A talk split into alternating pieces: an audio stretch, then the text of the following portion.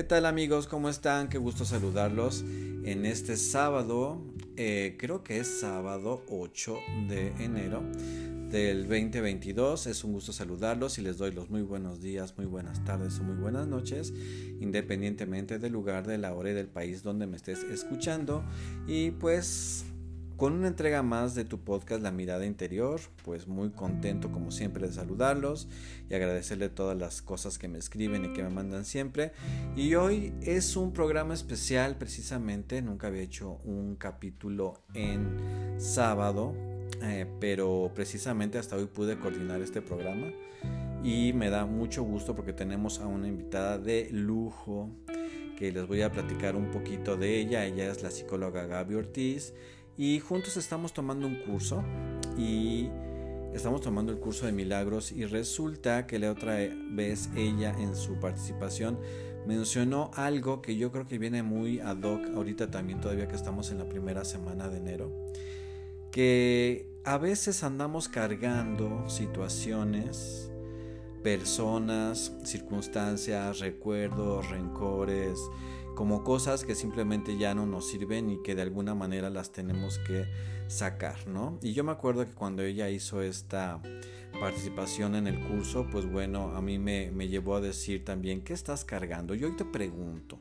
¿qué estás cargando en tu vida que no lo has podido dejar atrás? Como que ahí andas como el pípila, ¿no? Cargando todo y que esto no te deja avanzar y a lo mejor puede ser una relación, una persona, este, no sé, algún recuerdo, una circunstancia que hayas vivido en tu vida y de repente no has podido este, dejarla atrás. Y vamos a platicar con, con Gaby y este, pues antes que nada, Gaby, ¿cómo estás? Qué gusto que estés con nosotros y gracias por aceptar. Hola Eduardo, muchas gracias por invitarme. La verdad es que estoy muy contenta de estar aquí contigo y con todas las personas tan lindas que te escuchan. Ya he, escuchado varios de tus podcasts y la verdad es que este, siempre tienes algo muy agradable que decirnos, siempre me quedo con una enseñanza y pues para mí es un honor estar aquí contigo y, participar en este tema de hoy. No, al contrario, muchas gracias por aceptar. Y precisamente dijiste algo muy importante, aprender a soltar. A ver, Gaby, tú este, en tu vida personal como psicóloga, como mamá, como en la vida cotidiana, que también perteneces a, este, a esta fuerza de trabajo ahora, eh, ¿qué, piensas tú eh, de, aprender a soltar? ¿Por qué es tan importante? Pues fíjate que, que, es muy curioso que todo el mundo habla de este tema de aprender a soltar o del apego emocional que a veces podemos llegar a tener con las personas. Y eh, a lo largo de este tiempo yo he trabajado algo un poco diferente, es un concepto diferente que te quiero decir para que ahorita tú lo desarrolles más. Y más que, que, el apego o el cargar, a mí me gusta hablar acerca de la libertad emocional. Y esta libertad emocional es que tú eh, puedas decidir cómo te sientes eh, en relación a una persona o una situación. Y entonces ahí eh, tú puedes analizar tus sentimientos y decir, ¿sabes qué? Este, quiero no cargar con esto, quiero no darle valor a una persona, quiero o no eh, hacer más grande una situación. Y a mí me gusta más trabajar con la libertad emocional, que es muy complicada. O sea, sí es un trabajo interno que tienes que hacer continuamente, pero me gusta usar más ese concepto. No sé, este, tú cómo lo veas, pero eh, esta libertad de poder decidir cómo te sientes acerca de, algo o acerca de alguien. Obviamente, eh, este, este podcast, fíjate, se llama La mirada interior. Y entonces quiero entender que tú esto lo, defines también desde un proceso interior. Sí, bueno, obviamente hay que interiorizar, que es lo, primero, la introspección, de eh, analizarte y ver cómo es que te sientes con respecto a las cosas. Eh, mi hija en su escuela, si me permites platicártelo, tienen una clase muy entretenida que hablan acerca de los sentimientos y les empiezan a poner nombre y identificarlos. Creo que cuando tú haces eso, inicias por ponerle nombre a tus sentimientos, los empiezas a identificar o a tus emociones, entonces ya es más fácil poder tener esta libertad emocional y poder eh, entender cómo es que te sientes realmente acerca de algo. Eh, también te platicaba en el curso que había visto yo una película precisamente con ella que hablaba de cómo le pones cargas y valores a la gente o a las situaciones. Y en esta película, pues habla, este, te comentaba ese día de, del coco, ¿no? El coco ese que te dicen que te va a comer, que va, sale abajo de la cama y que, y que te va a llevar. Y en esta película habla de cómo los niños eh, le empiezan a dar valor al coco y por lo tanto pues el coco eh, empieza a generarles este miedo, esta preocupación y estos sentimientos de angustia. Eh, pasa la película y después un niño se da cuenta que cuando él le quita ese valor, que cuando él le quita esa carga emocional al coco, entonces desaparece. Y eso creo que pasa mucho con las personas o con las situaciones que, que, como tú dijiste, pues llevamos encima, que a veces son inherentes a circunstancias, que a veces pues no tiene que ver directamente con nosotros, pero nosotros le generamos ese valor. Entonces, em, yo trabajo mucho eso en lo personal, en identificar primero mis emociones y mis sentimientos. Y después de, de haberlos identificado y permitírmelos, porque es válido sentirse, sentirse mal a veces, eh, después de, identificarlo, pues lo que hago es eh, realmente valorar eh, qué tanta importancia le voy a dar a estos. Y por lo tanto, pues así el resultado que tengo es que ya no cargo con tantas cosas emocionales o personales. Claro, fíjate que me encanta esto porque precisamente creo que las relaciones que pudiéramos tener en la vida siempre complicadas o una situación complicada o una circunstancia, creo que no es que no están hablando de hecho de la persona o de la situación, ¿no? Sino que todo habla de nosotros mismos. O sea, de qué tanto te enganchas, de qué tanto quieres seguir cargando con esto, de qué tanto este pues de la otra persona tienes que resolver en ti mismo, ¿no?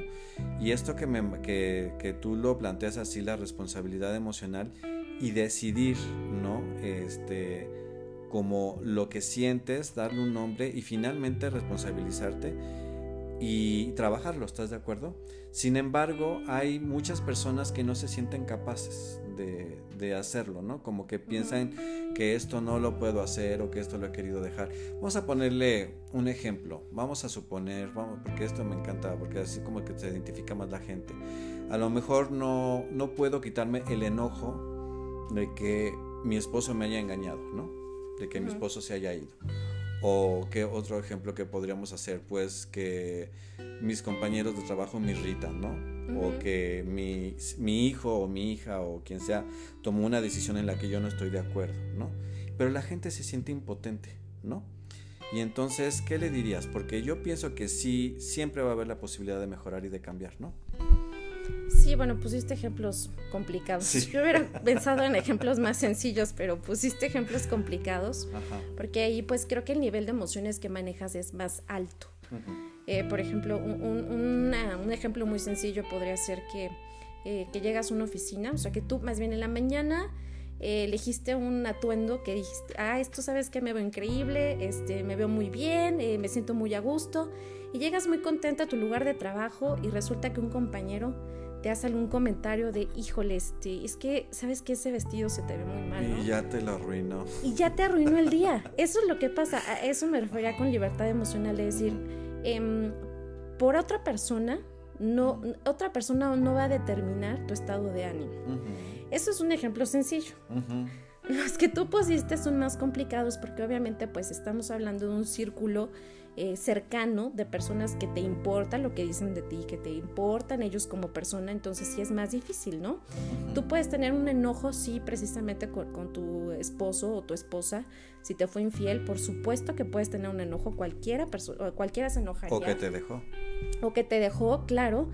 Pero ahí pues entonces ya tendrás que aplicar eh, un buen manejo de emociones en, en, el hecho de decir, bueno, aplica la resiliencia y entonces entender que, que pues tú no, tú no, o sea, no eres como un siames, ¿no? O sea, no, eres este, parte de esa persona, sino tú eres tú.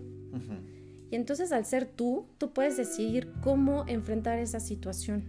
Tú puedes decidir, ok, sí voy a estar enojado y probablemente tengo un proceso de duelo, que eh, todo, todos lo llegamos a tener con cualquier pérdida, pero ¿cómo te vas a sentir? ¿Cuánto tiempo te vas a sentir así? En algún momento tomé un curso, otro curso, contigo, eh, que hablabas del enojo y decías, oye, pues un enojo sano, ¿cómo tiene que ser?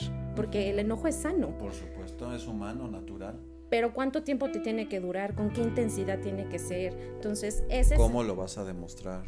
Exactamente, como esa es ya eh, yo creo que una buena forma de demostrar tus emociones y tus sentimientos. Entonces te puedes molestar y puedes estar enojado, pero ¿cuánto tiempo te va a durar? Eh, ¿Cómo te vas a enojar? Eh, pues hay gente que se amarga por situaciones así, entonces eso ya se me hace como una dependencia emocional, un apego emocional hacia alguien que ya ni siquiera está en tu vida.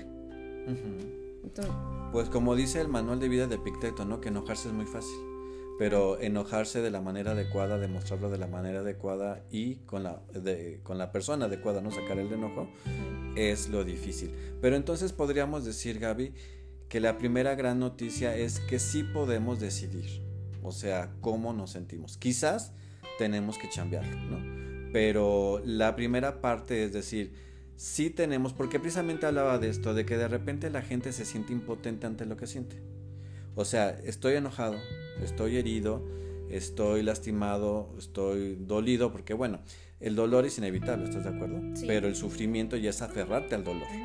Y entonces tenemos que entender que el sufrimiento sí es opcional y, para, y porque esta frase es muy, muy conocida, pero creo que poco se entiende. El dolor, se muere un ser querido, eh, te corren del trabajo. Sí, efectivamente pierdes una persona, pierdes una relación, te despides del trabajo, este, qué sé yo. O sea, ahí sí hay dolor, ¿estás de acuerdo? Sí. Pero aferrarte al dolor, ese es el sufrimiento.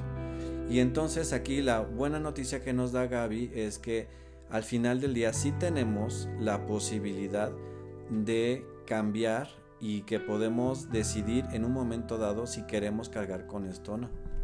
Claro, y ahorita dijiste algo muy cierto, ¿no? Que de hecho hasta cuando lo dijiste como que eh, sentí algo, ¿no? O sea, qué, qué, rico que puedas decir que en esta vida tienes el poder de decisión. Creo que todos buscamos eso, ¿no? El, el, que dices, oye, puedo decidir qué hacer con mi vida, dónde trabajar, con quién estar, este, cómo vivirla, o sea, es un poder de decisión y eh, yo siempre he dicho que la decisión pues requiere este, responsabilidades, ¿no? Entonces tu responsabilidad es trabajar en ti.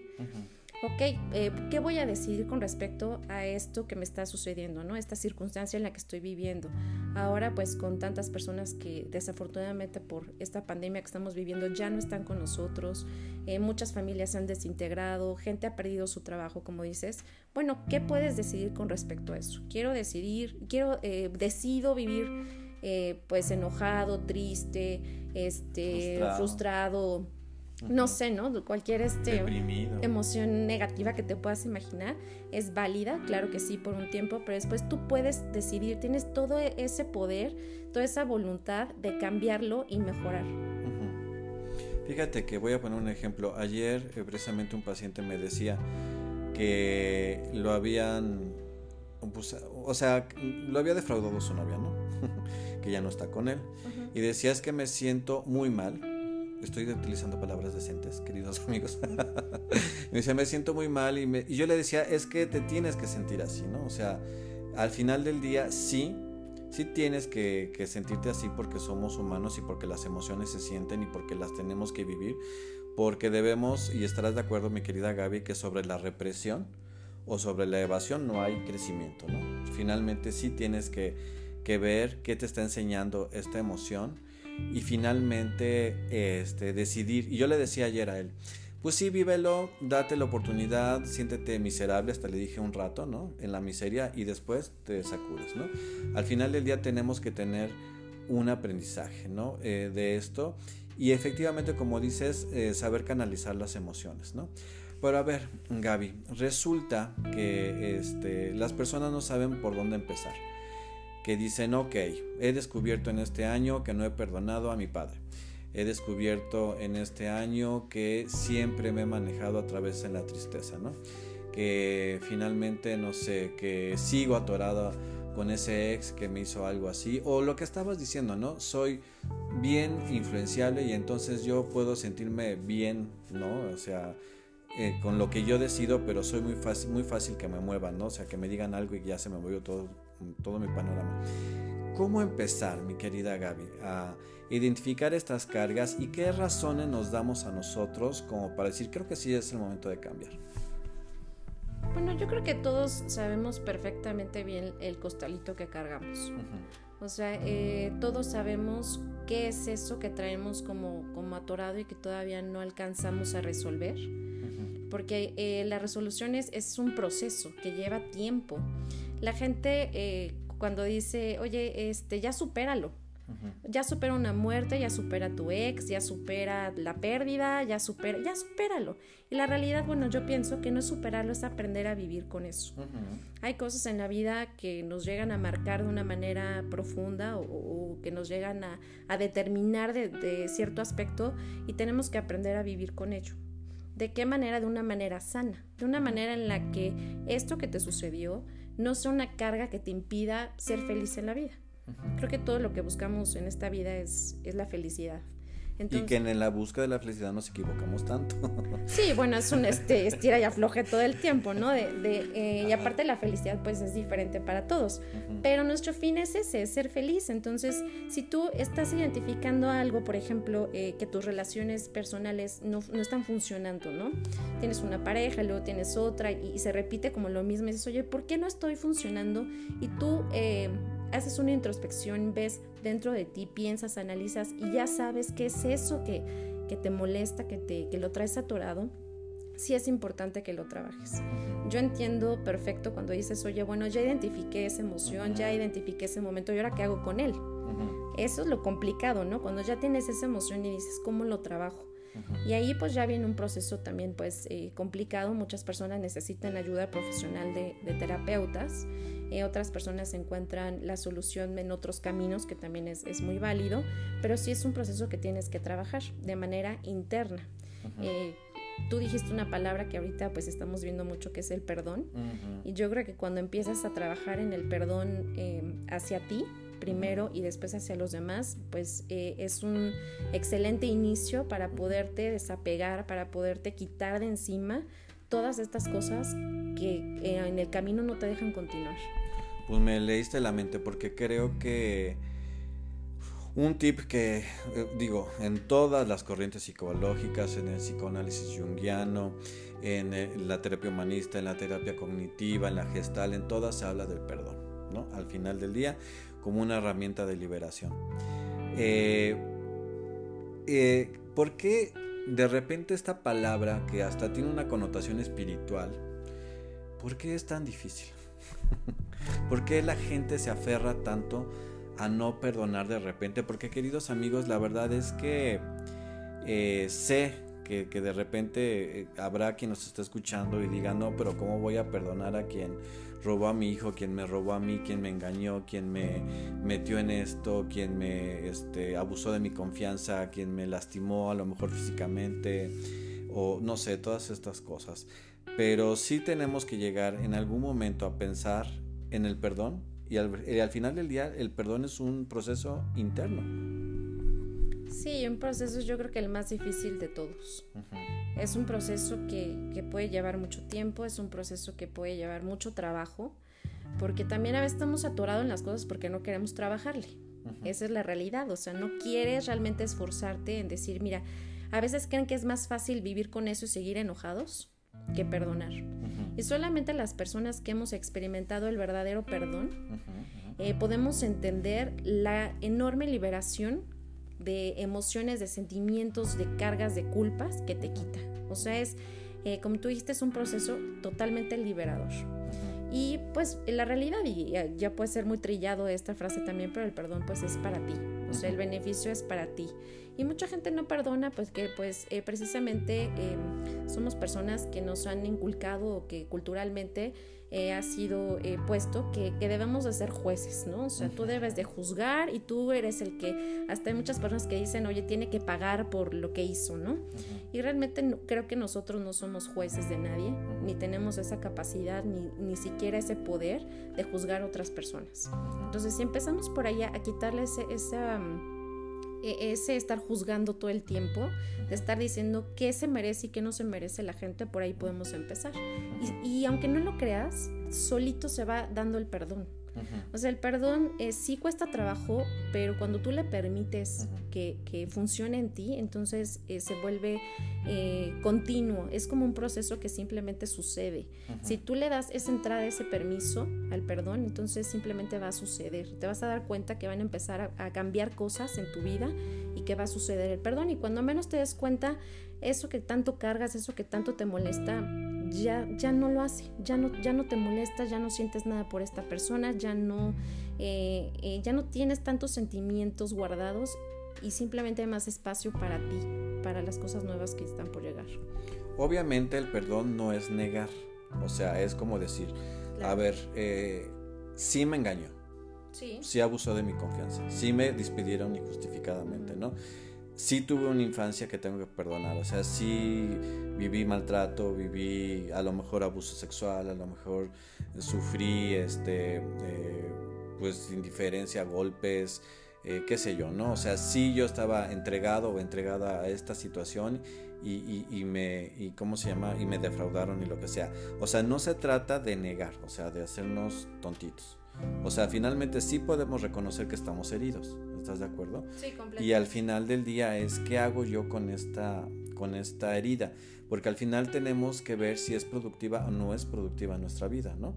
Y decir, creo que esto no me está sirviendo. Y que al final del día eh, se genera el rencor, que el rencor siempre he dicho que nada más se nota quien lo siente, pero no es negar, Gaby, la herida que tenemos, ni por ejemplo negar que nos, que nos, hemos que nos han lastimado y que de hecho podemos, que esa persona que nos lastimó tiene nombre, carita y, anda caminando por la vida, ¿no? O sea, no se trata de evadirlo, se trata de sí de reconocerlo, pero decidir también qué voy a hacer a partir de eso, ¿no? Y quién, quién es el mayor eh, perjudicado o perjudicada en este caso, ¿no? Sí, hay un ejemplo muy padre que me gusta de un video que vi, que es un maestro que está enfrente de su clase y tiene un vaso con agua, un vaso de los normales que utilizamos ¿no? en la comida. Y le pregunta a sus alumnos, oye, ¿este vaso cuánto pesa? ¿Alguien sabe? Y pues no, pesa 100 mililitros, 250. Y el maestro dice, no importa cuánto pese el vaso, importa cuánto tiempo lo cargues. Eh, una carga emocional es igual que un vaso. Si lo cargas cinco minutos, puedes decir, no pesa. Pero no es lo mismo que cargarlo dos horas, tres horas, un año, cinco.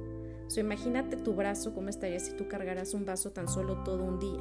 Entonces siento que este tipo de cosas es lo mismo. Tienes razón, no hay que negar lo que pasó. Eh, como te comentaba, hay que aprender a vivir con las cosas que nos pasan.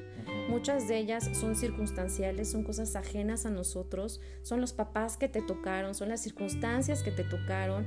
Hay muchas cosas que no eliges, pero que pues simplemente te sucedieron, ¿no? Y sobre eso tienes que aprender a, vivir y sobre eso tienes que aprender a, ver qué haces con las cosas y cuánto tiempo cargas con ellas. Porque cargarlas con ellas Digo, yo conozco o conocemos personas ya grandes que siguen cargando con cosas de 40 años, ¿no? Que mi esposo me fue infiel hace 40 años y sigo enojado con él. Híjole, pues, eh, qué carga tan grande, o sea, qué necesidad de, de, tener en ti un sentimiento sobre alguien que probablemente o ya ni está, o ya está falleció, o ya está feliz con otra persona, o ya, hace, ya hizo su vida y tú sigues cargando con eso. Entonces esas cargas lo único que hacen emocionalmente pues es agotarte, es desgastarte, es generar emociones negativas. Entonces, eh, a mí este ejemplo del vaso me gusta mucho porque siempre me acuerdo de, bueno, ok, me sucedió algo, que a todos nos pasan cosas, ¿cuánto tiempo voy a estar cargando con esto? Claro. Oye, y aparte, eh, esto que estás diciendo es muy bueno porque al final tienes que elegir, ¿no? Hay una, una parte del humanismo, este, que tú, tú eres humanista definitivamente, eh, que dice, no analices, el humanismo nos dice, no analices las intenciones de los otros. Es una pérdida de tiempo. A lo Bill Way, ¿no? O sea, eh, por qué te engañó, por qué actúa como actúa, por qué esta compañera de trabajo no, no te saluda, por qué el vecino, o, o, efectivamente por qué mi pareja no pudo sostener una relación, o, no sé por qué fueron las cosas así, por qué no, no, no me voltearon a ver, o, no he podido perdonar esto, o, vamos a hablar, por qué yo eh, en, en, una etapa o lo que sea, pues no pude ser tan claro como soy ahora, ¿no? Tan clara. Pero hablando más con los otros, el humanismo nos dice, no interpretes ni trates de interpretar las, las intenciones que tuvieron los otros porque es una pérdida de tiempo y lo que te tienes que concentrar es en sanarte, ¿no? Pero mucha gente está atorada en, pero ¿por qué lo hizo? ¿Por qué no entendió la que me estaba doliendo y todo esto? ¿Tú qué tendrías que decirle a las personas que están empeñadas en querer tener una respuesta en cuanto a la intención del otro? Pues no, es muy complicado eso porque la vida está llena de suposiciones, ¿no? Tú supones que él hizo algo y ya te inventas toda una historia, toda una novela, todo... bueno, no, hasta 20 capítulos tiene el tomos, porque tú eh, estás llena de suposiciones y obviamente otra vez volvemos al tema de juzgar, ¿no? ¿Por qué hizo lo que hizo? Em, las respuestas siempre nos calman, esa es una realidad. O sea, cuando tú sabes por qué suceden las cosas, como que genera cierta calma en ti, pero no podemos saber la respuesta de todo. Puede ser que eh, una pareja que se haya divorciado y ya haya tenido un divorcio, está, bueno, ¿cómo le podemos decir? Tranquilo. tranquilo eh, y te pueda dar una explicación de por qué no funcionó o por qué te engañó o por qué tú también lo puedes hacer, ¿no? Porque ahorita le estamos echando la bolita al otro, todo es el otro. Pero nosotros también pues tenemos este, nuestras cosas, ¿no? Entonces, eh, habrá situaciones donde puedas entender por qué, pero cuando no las entiendes, creo que eh, no es tan necesario. Al final de cuentas, el por qué no va a cambiar lo que sucedió. O sea, eso ya, ya no lo puede modificar nadie ni cambiar nadie. El por qué solamente te podrá dar un momento de paz, pero las los sentimientos y las emociones van a seguir ahí. Entonces, eh, pues eh, sería como trabajar mucho la empatía, que es también otra palabra este, difícil, porque pues la empatía piensan que es de, ah, ponte en mis zapatos, ¿no? Nadie puede estar en tus zapatos, nadie puede saber cómo te sientes realmente o lo que estás viviendo. La empatía vamos a, a ponerla que es como nada más y generar em, respeto hacia el otro, y entender que está pasando por una situación difícil, probablemente igual que tú, hasta más. Entonces, em, no es necesario saber por qué las otras personas hicieron lo que hicieron o por qué pasó lo que pasó. Eh, eso no, no, le va a dar una solución a tu problema, la solución está en ti. Tú eres el que tiene el poder de decisión, tú eres el que tiene ese poder de, decir, ¿sabes qué? Em, ya sucedió, eh, no puedo eh, cambiarlo, pero sí puedo modificar cómo me siento y cambiar mi futuro completamente. Gaby, se nos está yendo el tiempo, pero no quiero dejar de mencionar esto, el tiempo psicológico. Y ahorita estamos hablando mucho de que al ego, precisamente, o al ego en, ¿cómo se llama? En, el humanismo, la neurosis, ¿no? En el psicoanálisis, la mente inhábil, en cognitivo y todo este rollo. Eh, vivir en el tiempo psicológico, que es vivir en el tiempo pasado o en el tiempo futuro, pero nunca en el presente. ¿Estás de acuerdo? Y entonces, para las personas que están viviendo, que este, este capítulo es este, dejar ya atrás, ¿no? Lo que no nos sirve, dejar las cargas atrás. Eh, la importancia precisamente de no vivir en el tiempo psicológico. O sea, ya pasó, no lo podemos cambiar, no podemos echar para atrás el, tiempo finalmente y no lo podemos cambiar, ¿no? ¿Por qué, es, ¿Por qué es tan importante vivir en el presente, Gaby? ¿Y cómo podemos aterrizarnos precisamente en el decir, ya no quiero esto en mi vida? Pues yo creo que algún beneficio que nos trajo la pandemia es ese, que nos hizo vivir en el presente, en el hoy. Eh, todos estamos viviendo mucho en el pasado, entre más grande o más edad tienes, creo que más en el pasado vives, más añoras, más piensas en lo que fue, en lo que no fue, y, o estás viviendo en el futuro, ¿no? En lo que va a ser, en, qué va a ser de, mi vida este, en unos años, este, qué va a pasar con mis hijos, qué va a pasar con mis padres, no sé, ¿no? Con mi trabajo. Entonces la pandemia lo que hizo es como desacelerar todo eso y te hizo vivir en el presente. Hoy, nada, hoy tienes hoy, nada más. Y tienes que trabajar en el hoy, porque al final de cuentas, hoy mañana va a ser pasado. Y hoy estás formando tu futuro. Entonces, se escucha muy trillada también esta frase que siempre la dicen, pero pues... Pero qué poco la entendemos. Muy poco muy poco. O sea, realmente yo todavía no la logro entender. No sé si, la, si tú ya lo domines tú, pero es difícil vivir en el hoy porque toda la sociedad está hecha para que vivas rápido, para que vivas en el futuro y, y todas las emociones desde no agárrate del ego, ¿no? Agárrate del pasado porque pues sin eso no puedo vivir. Entonces, eh, ¿cómo trabajar en el hoy? Pues yo creo que eh, disfrutando el momento. Hay una frase que me gusta mucho del libro que dice la contemplación, eh, contempla el día de hoy, disfrútalo con lo que tengas, lo que pasó, pasó y lo que está por venir, pues te lo estás generando el día de hoy. Mm, Gaby, finalmente, eh, ¿qué, le, ¿qué le dirías desde tu corazón a una persona que esté atorada precisamente en el pasado y que siente que trae una carga que no la puede dejar atrás, que le está perjudicando la salud, que no puede disfrutar el hoy, que no puede contemplar, que no tiene paz y que a lo mejor esto fue desde hace 10, desde 5 años, el año pasado, desde hace 20 años?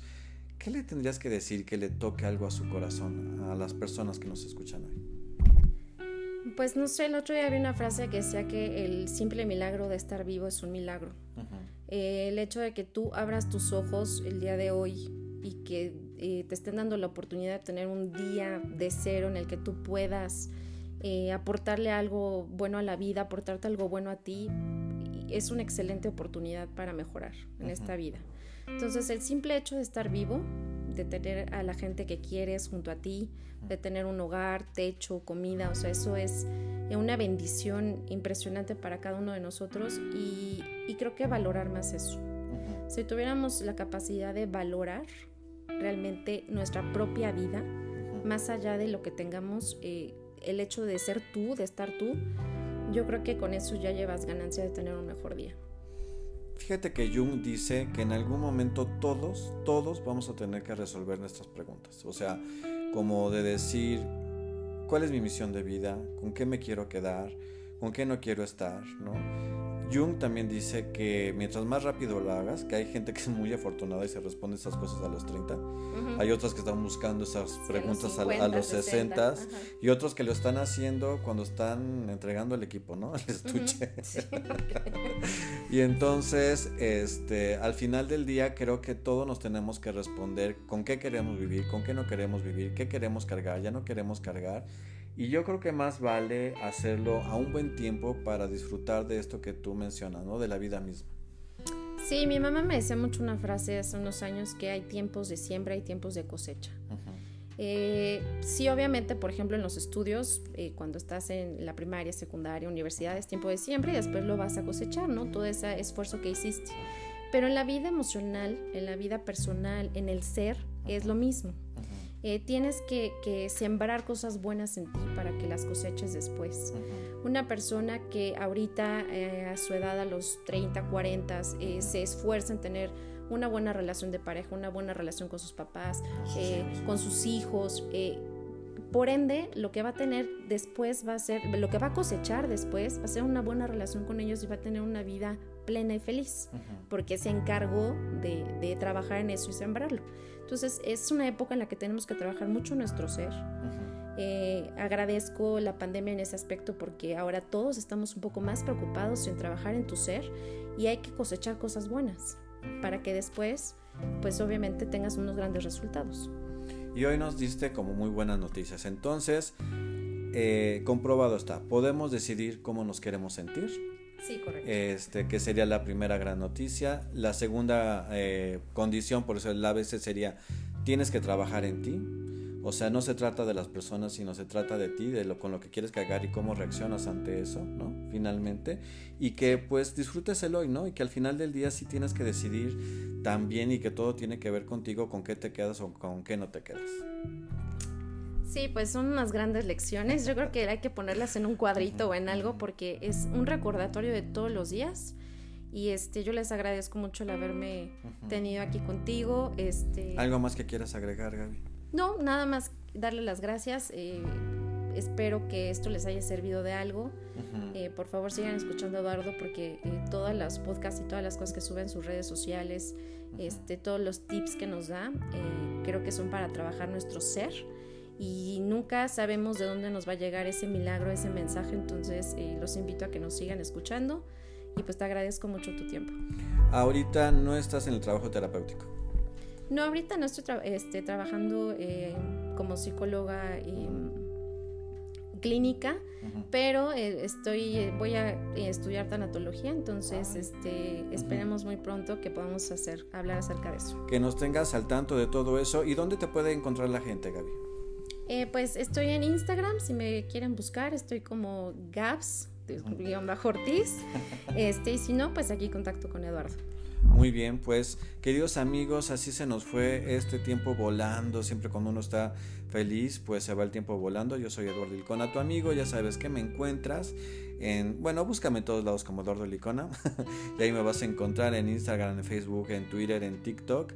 Y aquí en tu podcast, La Mirada Interior en Spotify. Y muchas gracias. Les mando un abrazo de luz y nos escuchamos a la otra.